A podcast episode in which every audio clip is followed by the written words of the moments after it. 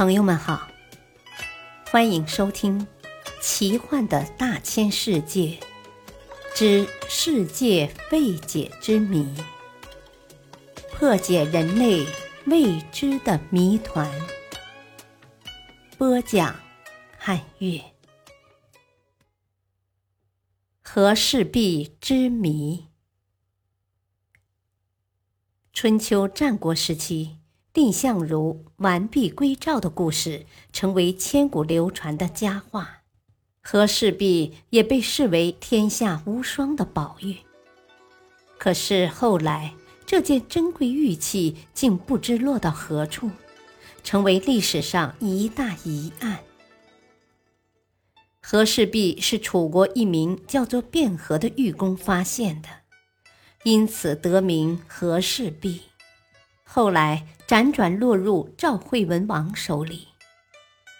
传说卞和发现了一块璞玉，先后献给楚厉王和楚武王，两人觉得卞和骗他们，砍掉了卞和两只脚。楚文王时终于发现这块璞玉是天下无双的美玉，命名为和氏璧。赵国得到和氏璧的消息，很快传到了秦昭王的耳中。秦昭王对这件稀世之宝产生了觊觎之心，就派人送信给赵王，希望用十五座城来换取和氏璧。赵王明知秦国想强取豪夺，但秦国势力强大，怕得罪秦国招来灭国之灾。只好派蔺相如带璧出使秦国。蔺相如来到秦国，把和氏璧献给了秦王。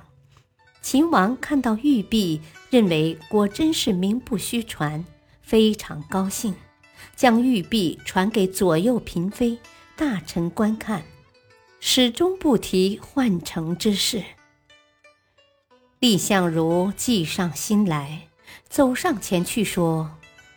我臂上有点瑕疵，让我指给大王看看。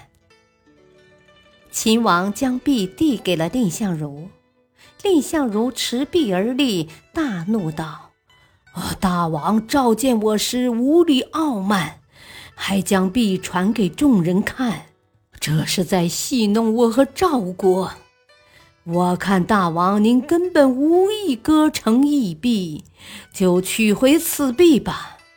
您若再逼我献出玉璧，我的头就和这玉璧一起撞碎在这柱子上。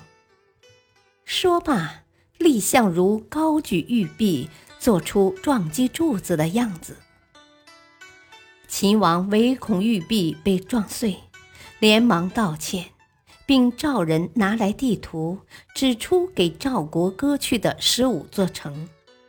蔺相如知道秦王不可能割城，就以斋戒数日取宝为由，故意拖延时日，并派手下人乔装打扮，怀揣玉璧，连夜回了赵国。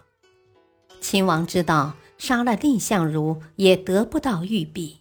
而且还会使两国的关系恶化，于是将他送回赵国。这就是历史上完璧归赵的故事。蔺相如以自己的勇敢和智慧保住了和氏璧。公元前二二八年，秦国大军攻破赵国，和氏璧最终落到了秦国的宝库之中。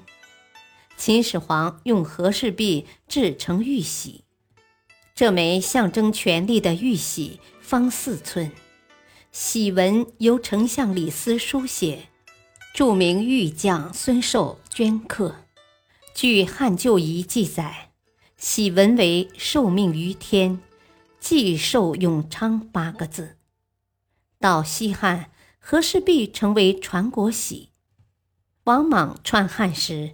被太后王政君摔掉一个角，王莽命玉匠用黄金镶饰。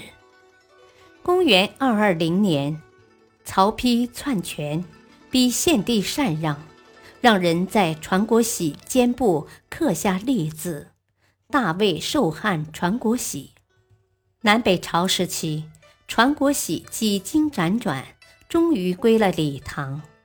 唐末，天下大乱，最后一个掌握和氏璧的皇帝是五代后唐末帝李从珂。公元九三六年，后晋石敬瑭攻陷洛阳前，他和后妃在宫里自焚，所有御用之物也同时投入火中。从此，和氏璧神秘失踪。关于他的下落，众说纷纭，莫衷一是。和氏璧如今是否流传于世？若存于世，它又在何处？有关和氏璧传说的真实性、可靠性，恐怕还需要专家学者进行考证。这枚稀世之宝，很可能静静躺在某个不为人知之处。若有人能访得其踪迹，必定是轰动考古界的一件大事。感谢收听，再会。